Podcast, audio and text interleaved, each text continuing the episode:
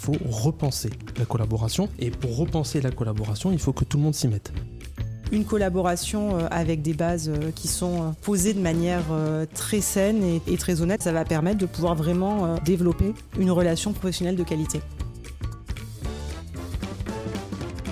Bienvenue dans le podcast du jeune avocat, réalisé en partenariat par la Gazette du Palais et la FNUJA. Dans ce deuxième épisode, nous allons nous interroger sur la meilleure façon de démarrer une collaboration libérale. Pour nous aider à y voir plus clair, nous recevons les deux coprésidents de la commission collaboration de la FNUJA, Alexandra Borde et Michael Hamas. Bonjour à tous les deux. Alexandra, vous êtes avocate au barreau de Paris et coprésidente de la commission collaboration de l'Union des jeunes avocats de Paris. Et Michael, vous êtes avocat au barreau de Marseille et vice-président de l'UJA de Marseille. Pour bien comprendre de quoi on parle, est-ce que vous pouvez déjà nous donner un aperçu de l'état de la collaboration aujourd'hui? Bonjour. Il faut savoir que le statut de collaborateur libéral a été créé en 1972 et que depuis 50 euh, ans, il a beaucoup évolué, et notamment ces dernières années. Aujourd'hui, euh, il y a même un changement de paradigme. Le changement de paradigme s'observe déjà sur le nombre de collaborateurs qui composent les différents barreaux français. Il y a quelques années, il y avait un tiers de collaborateurs, un tiers d'associés, un tiers d'installés. Aujourd'hui, on se rend compte que les collaborateurs sont en moins grand nombre, il y a 10% de collaborateurs en moins, et ce chiffre-là se retrouve en fait vers les installés le nombre de collaborateurs donc a évolué. Pourquoi? Car il y a une fuite de ce statut-là. Alors il y a une fuite des collaborateurs vers l'installation qui offre peut-être une certaine sérénité, parce qu'il y a des collaborateurs qui sont en recherche aujourd'hui d'un meilleur cadre de vie, d'une meilleure hygiène de vie qui leur correspond un peu plus. Et on voit aujourd'hui que les collaborateurs également peuvent parfois même abandonner la profession, c'est-à-dire des avocats qui quittent la profession pour aller vers d'autres horizons dans un monde juridique ou non on voit que ce phénomène cause des déserts de la collaboration et il y a des lieux où il y a de moins en moins de collaborateurs, donc de moins en moins de jeunes avocats, puisque des fois le jeune avocat euh, a tendance à être en premier collaborateur. C'est un peu le sas, l'entrée du jeune avocat sur le monde du travail. Il y a donc ces déserts de collaboration et il y a notamment des matières dans lesquelles il y a une vraie euh, difficulté pour les collaborants, puisque par exemple en droit du travail, en droit de la construction, en droit public, sur des profils un peu recherchés, il y a de moins en moins de candidats et donc des collaborants euh, qui sont en difficulté pour trouver leurs collaborateurs. Il faut repenser la collaboration et pour repenser la collaboration, il faut que tout le monde s'y mette. Le CNB effectue cette réflexion. Je sais que le barreau de Paris le fait, le barreau de Marseille le fait, il y a tous les barreaux qui s'y mettent. Il faut également que les cabinets réfléchissent différemment pour penser la collaboration de demain. Et à la FNUJA, bien entendu, on s'est saisi du problème et euh, avec Alexandra, c'est ce que nous faisons. Pour ceux qui veulent quand même devenir collaborateurs dans ce contexte qui n'est pas toujours facile, comment trouve-t-on sa première collaboration? Effectivement, il y a plusieurs possibilités pour trouver euh, sa première collaboration euh, libérale euh, ou salariée. Le cas classique, ça va être de revenir dans un cabinet au sein duquel on a pu effectuer son stage lors de son cursus universitaire, ou même dans le cas idéal, lorsque son stage final s'est bien passé. C'est vrai que souvent, notre première collaboration, ça va être un stage final bien validé. Pour ceux pour lesquels ça correspondait pas exactement à la manière dont on va exercer, il y a toujours énormément euh, de moyens de trouver sa collaboration. La première, bien évidemment, ça va être euh, par des sites internet, que ce soit les sites internet euh, de l'ordre, les sites internet des cabinets d'ailleurs eux-mêmes, puisque les cabinets postent des annonces régulièrement de recrutement, mais également sur les sites des UJA et de la FNUJA. Également, il y a des associations d'élèves avocats qui diffusent des offres de stage. Donc, j'invite les élèves avocats et les futurs élèves avocats à se rapprocher de ces associations-là, puisqu'on va pouvoir être informé de l'existence euh, d'offres de collaboration. Une fois son offre trouvée, quelles questions l'avocat doit-il se poser avant l'entretien? La première question qu'il doit se poser, c'est qu'est-ce qu'il attend lui-même de la collaboration? Et pour cela, il faut déjà aussi qu'il arrive à définir qui il est. Il y a quelques années, la FNUJA avait produit un guide du jeune avocat qui était à destination des jeunes avocats qui voulaient s'installer ou s'associer. Dans les premières pages, la première question qu'on se pose, c'est qui suis-je? Quel type d'avocat je veux être? Cette réflexion, elle vaut totalement pour le jeune collaborateur. Quel avocat il veut être? Dans quel contexte? Dans quelles circonstances? Qu'est-ce qui lui plaît comme matière? Qu'est-ce qu'il veut faire au sein de quelle structure? Comment il veut évoluer? À la FNUJA, on a en tête une idée d'un parcours collaborateur. Qu'est-ce que le collaborateur va faire dans le cadre de sa vie de collaborateur et de manière générale d'avocat, comment il va évoluer. Et cette question-là, c'est au collaborateur de se les poser. Quelle matière Où est-ce qu'il veut exercer? Est-ce qu'il veut être dans une grosse structure ou dans une structure un peu plus familiale, avec peut-être un avocat qui va voir comme un mentor? Ou est-ce qu'il veut avoir quelque chose d'un peu plus cadré, avec les process Tout ça, il doit y réfléchir avant. Et il doit également se poser la question de savoir quelle perspective il a derrière cette collaboration. Est-ce qu'il envisage d'être collaborateur à long terme? Est-ce qu'il envisage de s'installer? Est-ce qu'il envisage de s'associer? Alors c'est peut-être difficile quand on rentre dans une collaboration de déjà se projeter à ce point, mais il faut quand même se poser ces questions-là, essayer de se donner un objectif pour pouvoir le suivre. Il arrive à l'entretien, enfin. Quel sujet doit-il absolument aborder lors de cet entretien? C'est vrai que la collaboration libérale, c'est avant tout une collaboration de personne à personne et pour qu'elle fonctionne, il va falloir pendant l'entretien ne pas hésiter à être honnête avec le collaborant sur ce qu'on recherche, sur ses intentions. Il ne faut pas hésiter à poser des questions qui montrent que le collaborateur se projette dans la collaboration. Est-ce qu'on va devoir travailler euh, lorsqu'on est collaborateur débutant avec un collaborateur euh, senior, avec un conseil? Est-ce qu'on va travailler directement avec l'associé? Comment est-ce que sont traités hiérarchiser les urgences. Comment se déroule le traitement euh, d'un dossier? Est-ce que euh, pour envoyer des mails, on va devoir en référer euh, à l'associé? Enfin, c'est important de poser toutes ces questions pratiques, puisque c'est comme ça que va s'organiser la collaboration. C'est également important de poser des questions qui sont accessoires en fait à la profession, mais qui sont essentielles pour l'exercice d'une collaboration sereine. Ça va être est-ce que le cabinet a les outils suffisants pour permettre aux collaborateurs de faire du télétravail? Est-ce que le collaborant va accompagner le collaborateur dans son obligation de formation? Comment est-ce que le collaborateur va pouvoir traiter ses dossiers personnels? Est-ce que le cabinet propose euh, cinq semaines de vacances comme le prévoit le RIN ou ce qu'il propose, comme le font maintenant beaucoup de cabinets pour euh, gagner justement en attractivité, six ou sept semaines de congés payés? Tout ça, c'est des questions qui sont très importantes puisque une collaboration euh, avec des bases qui sont posées de manière très saine et, très honnête, ben, ça va permettre de pouvoir vraiment, pour le collaborateur comme pour le collaborant, de développer une relation professionnelle de qualité. Question essentielle, le collaborateur peut-il négocier sa rétrocession d'honoraires La question a une réponse assez simple, oui, il peut le faire.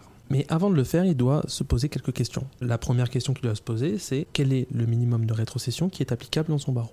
Pas tous les barreaux n'ont un minimum de rétrocession, mais quand même une grande partie. Nous, à la FNUGA, on a fait un recensement de ces euh, différents minimums qui sont pratiqués dans les différentes villes. Il est disponible sur euh, notre site internet. Donc, nécessairement, le jeune avocat qui veut devenir collaborateur doit se renseigner avant de savoir quel montant il pourrait réclamer.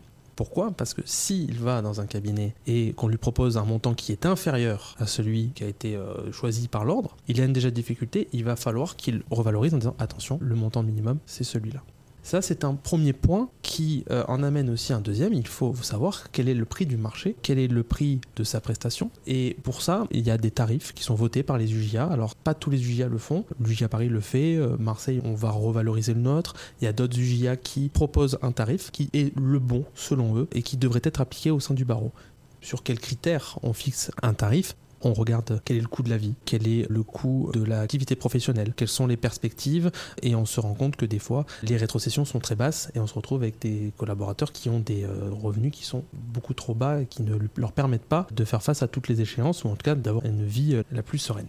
Il y a également une manière de négocier, puisqu'on parle de négociation, pour négocier, il faut avoir les informations. Il faut savoir quel prix se pratique. Parce que pas tous les cabinets n'appliquent le tarif minimum. C'est un plancher en dessous duquel il ne faut pas aller. Par contre, on peut aller au-dessus. Il faut aller voir, il faut se renseigner, il faut parler avec les collaborateurs du cabinet qu'on peut rencontrer, avec les anciens collaborateurs, avec euh, les amis qui prêtent serment en même temps que nous qui peuvent avoir le même niveau d'études, le même niveau de nombre d'années de barre. Et on peut se renseigner et avoir un prix qui paraît peut-être un peu plus raisonnable et qui correspondrait peut-être un peu plus à notre réalité économique il faut aussi prendre en compte certains éléments qui sont dans quel cabinet on candidate. Est-ce qu'on candidate dans une grosse structure avec un chiffre d'affaires énorme? Est-ce qu'on candidate pour un poste où on sait que notre profil est un peu plus recherché? Par exemple, en droit du travail, il est fort probable que le collaborateur se verra proposer une meilleure rétrocession en droit pénal ou en droit de la famille où le nombre de candidats en tout cas est un peu plus important, au contraire, la rétrocession sera peut-être plus basse. Le jeune avocat doit prendre en compte tous ces éléments-là. Il faut aussi qu'il pense à renégocier régulièrement. Il doit se fixer des moments où renégocier sa collaboration et ses modalités. Enfin, à la FNJA, on prône le recours à d'autres modes de rémunération que la rétrocession qui est un mode fixe de rémunération, notamment l'intéressement qui peut être appliqué dès aujourd'hui, ce qui nécessite en fait que le collaborateur et euh, le cabinet se mettent d'accord sur les modalités de cet intéressement on prône aussi le recours à l'apport d'affaires. Attention, il faut faire une nuance, c'est que l'apport d'affaires aujourd'hui, entre collaborateurs et collaborants, je précise, est interdit. On pense que ça peut être une bonne solution pour ouvrir un petit peu le marché de la collaboration, euh, pour trouver des solutions pour ces déserts. Mais aujourd'hui, c'est interdit et donc ça nécessite, avant de l'appliquer, une modification du RIN. Alors pour le collaborateur qui a le droit de travailler en télétravail, comment conserver le lien avec les membres du cabinet? Cette question, elle est intéressante parce qu'elle fait directement écho à ce qu'on évoquait euh, dans les mutations euh, et la transformation euh, de la collaboration libérale. C'est vrai que depuis la crise du Covid-19, on a constaté que les modes d'exercice et les modalités avaient évolué. Et donc, on a constaté deux tendances. La première tendance qui avait pu être constatée, c'était que certains cabinets interdisaient en fait tout bonnement le télétravail aux collaborateurs libéraux en prétextant qu'ils ne disposaient pas des moyens informatiques nécessaires pour permettre aux collaborateurs euh, d'exercer euh, son activité euh, hors du cabinet. Et la et d'ailleurs bah, l'ensemble des UGA de France ont une position assez ferme sur la question. Les dispositions du RIN sont claires et les cabinets doivent mettre à disposition du collaborateur l'ensemble des outils qui lui permettent de télétravailler. Et, donc ça ne peut pas être un prétexte pour faire obstacle à ce droit. L'autre écueil qui a pu être constaté, ça va être une pratique qui commence à se développer, de faire des collaborations en full, full remote, full télétravail. Et la FNUJA euh, est contre cette pratique, puisque souvent c'est de la sous-traitance déguisée. C'est une pratique qu'on réprime fortement. Il y a énormément d'outils qui peuvent être utilisés pour conserver le lien, déjà euh, d'adopter un juste équilibre entre temps présence au cabinet et télétravail pour pouvoir permettre de créer du lien social, avoir recours à de nombreux outils informatiques comme dans maintenant l'ensemble des sociétés, faire des réunions de Teams pour pouvoir euh, recréer du lien, même quand on exerce en télétravail. Il faut quand même préciser que le collaborant a l'obligation de former euh, les collaborateurs et que c'est quand même important de prévoir des temps, que ce soit en présentiel ou en distanciel, d'échange entre collaborants et collaborateurs sur le suivi des dossiers et l'évolution du contrat de collaboration. Le collaborateur peut-il euh, se voir proposer une collaboration à mi-temps? Là encore, la, réponse est simple, oui, il peut, mais c'est aussi au collaborateur de se poser la question, est-ce que lui, ça l'intéresse? D'avoir une collaboration à mi-temps. Pour quelles raisons il pourrait être intéressé par ce type euh, de pratique? D'abord parce qu'il euh, a des raisons personnelles, une vie familiale, euh, qu'il a des contraintes qui lui sont propres, qui le poussent à choisir ce mode d'exercice. Il peut aussi avoir une clientèle personnelle déjà sûre ou assurée qui lui permettrait en fait de vivre de ses revenus propres, mais il a quand même besoin d'une petite bouée de sécurité et c'est pour ça qu'il choisirait ce mode d'exercice. La FNUGA, toutefois, émet quelques réserves. Il faut impérativement retenir, et c'est préconisé, et d'ailleurs c'est pratiqué dans les barreaux euh, qui euh, ont accepté euh, ce mode d'exercice, et qui est d'ailleurs accepté par le RIN, il faut que la rétrocession minimale soit appliquée et qu'elle soit affectée en plus d'un coefficient. Alors nous on préconise 1,5, c'est-à-dire que la rémunération va être calculée en fonction de la rétrocession minimale, et on va augmenter cette rétrocession pour euh, créer un, équilibre. Il y a un deuxième point sur lequel nous on alerte, c'est qu'il faudrait également créer dans le RN un, droit de préférence au bénéfice du collaborateur libéral si jamais il devait y avoir un recrutement dans le cabinet, euh, le collaborateur libéral à temps partiel devrait pouvoir se voir proposer le poste qui est à pourvoir. Un autre point de vigilance, on observe que le temps partiel peut être un petit peu dévoyé. Il y a euh, euh, des, temps partiels qui en réalité vont se transformer en temps plein. On se rend compte aussi que les collaborateurs qui avaient choisi ce mode d'exercice, ce type de contrat, peuvent euh, avoir une désillusion. Il faut en réalité que ce contrat de collaboration soit de la même manière que peut être un temps plein, une occasion pour le collaborateur de se développer. C'est-à-dire que le collaborateur libéral ne doit pas travailler trois jours par semaine pour son collaborant, il doit sur ce temps-là travailler pour son collaborant, mais également développer son activité personnelle. Et ça, c'est un point qui visiblement a des difficultés à trouver une, application euh, sereine, et euh, ça, on le déplore, et c'est pour ça qu'on émet cette vigilance, qu'on alerte sur le fait qu'il peut y avoir ce dévoiement. D'ailleurs, je me permets de rebondir sur ce que disait Michael. Plusieurs barreaux, notamment euh, le barreau de Paris, ont mis en place euh, très récemment un contrôle a posteriori de mmh. l'exécution du contrat de collaboration. Pour les avocats collaborateurs au barreau de Paris, vous avez dû recevoir normalement à partir du 13 mars des questionnaires à remplir afin d'informer l'ordre de la réalité de euh, l'exécution de votre contrat de collaboration. Il y a des questions spécifiques à l'exercice de la collaboration euh, à temps partiel, justement pour éviter ces dérives. Et d'une manière générale, L'UGA Paris a mis en place il y a des années un SOS Collab qui existe depuis 2002, euh, qui permet aux collaborateurs, aux jeunes avocats et euh, notamment aussi aux élèves avocats d'envoyer un mail sur cette plateforme et d'avoir un traitement euh, particulier pour pouvoir trouver une solution à son problème. La FNUGA s'est dotée également d'un service similaire à l'échelle nationale qui fonctionne, qui a fêté ses un an il y a quelques semaines. Alors, le collaborateur va devoir faire face à certains frais. Quels sont-ils? C'est un petit peu la question euh, qui fait peur et qui inquiète à chaque fois euh, tous les collaborateurs qui vont commencer à exercer.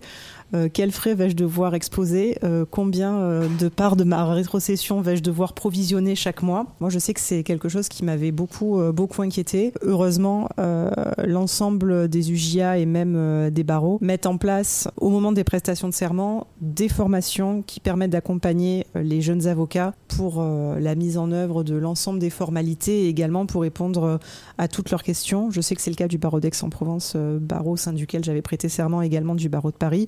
On a des formations euh, qui nous permettent de ne pas nous sentir euh, démunis parce que c'est vrai qu'il y a énormément de frais. Bon, évidemment, beaucoup moins qu'un avocat qui va s'installer puisque l'ensemble des moyens permettant l'exercice de la profession, ordinateur, papier, fourniture doivent être assurés par le cabinet, par le collaborant. Néanmoins, l'avocat va devoir payer sa robe d'avocat, évidemment, euh, l'inscription à l'ordre. Ensuite, il va falloir qu'il provisionne pour un certain nombre de cotisations, les cotisations ordinales, CNB, la CNBF, l'URSSAF, l'impôt sur le revenu. Les préconisations un petit peu des UJA, les FANUJIA, c'est de provisionner à hauteur de 46% par mois de sa rétrocession d'honoraires afin de pouvoir supporter l'ensemble de ses frais.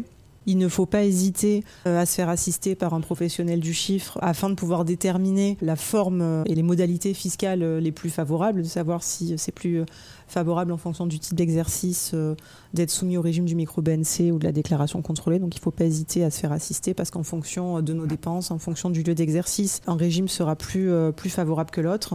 Et surtout, face à toutes ces questions, ne pas hésiter à solliciter les autres collaborateurs du cabinet plus expérimentés, les syndicats, son ordre pour se faire euh, aider dans toutes ces démarches.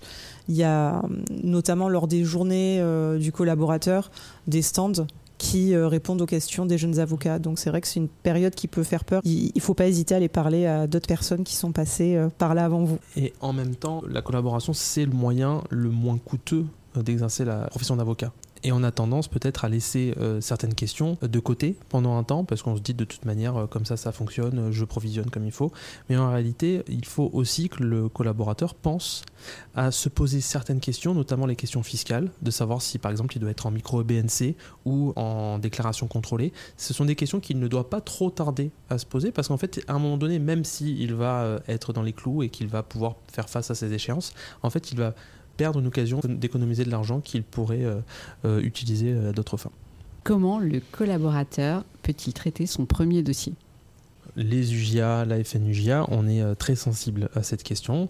On sait que les collaborateurs et les jeunes avocats, de manière générale, ont tendance à avoir peur dans leur premier dossier, et souvent lorsque c'est dans une nouvelle matière. Du coup, on a mis en place, et tous les UJA de, France font à peu près la même chose, des formations qui s'appellent très sobrement mon premier dossier, deux, et euh, après on trouve un peu de tout derrière. Pénal, social. Ça, peut être très précis comme euh, très général. Donc ça permet déjà aux collaborateurs qui ont envie de se former d'avoir une opportunité de développer son activité dans un contentieux ou dans d'autres matières euh, qu'il n'a pas l'habitude d'appliquer parce qu'à la fac il n'a pas eu l'occasion de voir cette matière-là ou alors il l'a fait que en surface. Il y a aussi une possibilité de travailler avec son collaborant. À la FNUGIA, on estime que le collaborant a euh, un devoir de transmission. On estime qu'un avocat collaborateur et un avocat collaborant, ce sont deux confrères, et donc à ce titre, ils sont soumis au devoir de confraternité. Et pour nous, le collaborateur doit pouvoir demander, solliciter euh, son collaborant pour les questions qui relèvent de son exercice, que ça concerne des dossiers, euh, même si ça concerne l'organisation de son cabinet, sa comptabilité. Il faut qu'il y ait une discussion et malheureusement, des fois c'est un petit peu hypothétique quand il y a une distance énorme entre le partenaire, l'associé et euh, le collaborateur, mais il faut l'encourager. En tout cas, il faut encourager ces discussions. De manière euh, générale, il faut encourager la communication du collaborateur avec euh, les autres avocats, notamment les avocats de sa promo, ses amis de faculté qui ont peut-être prêté serment avant ou après. Il faut encourager la communication et c'est comme ça que euh, les avocats vont réussir à augmenter la qualité du travail, à augmenter la qualité d'un barreau, à augmenter le professionnalisme d'une profession.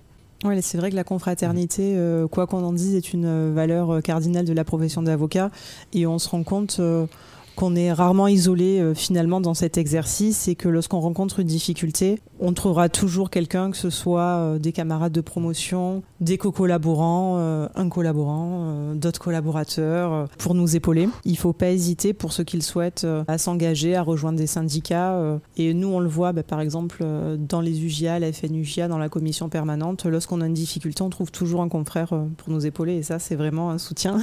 J'invite les différents collaborateurs et les différents jeunes avocats qui peuvent avoir des difficultés à contacter Alexandra ou moi-même via l'adresse mail qui est sur le site de la FNUJA. Nous sommes à l'écoute des jeunes collaborateurs et de leurs difficultés euh, s'ils en ont.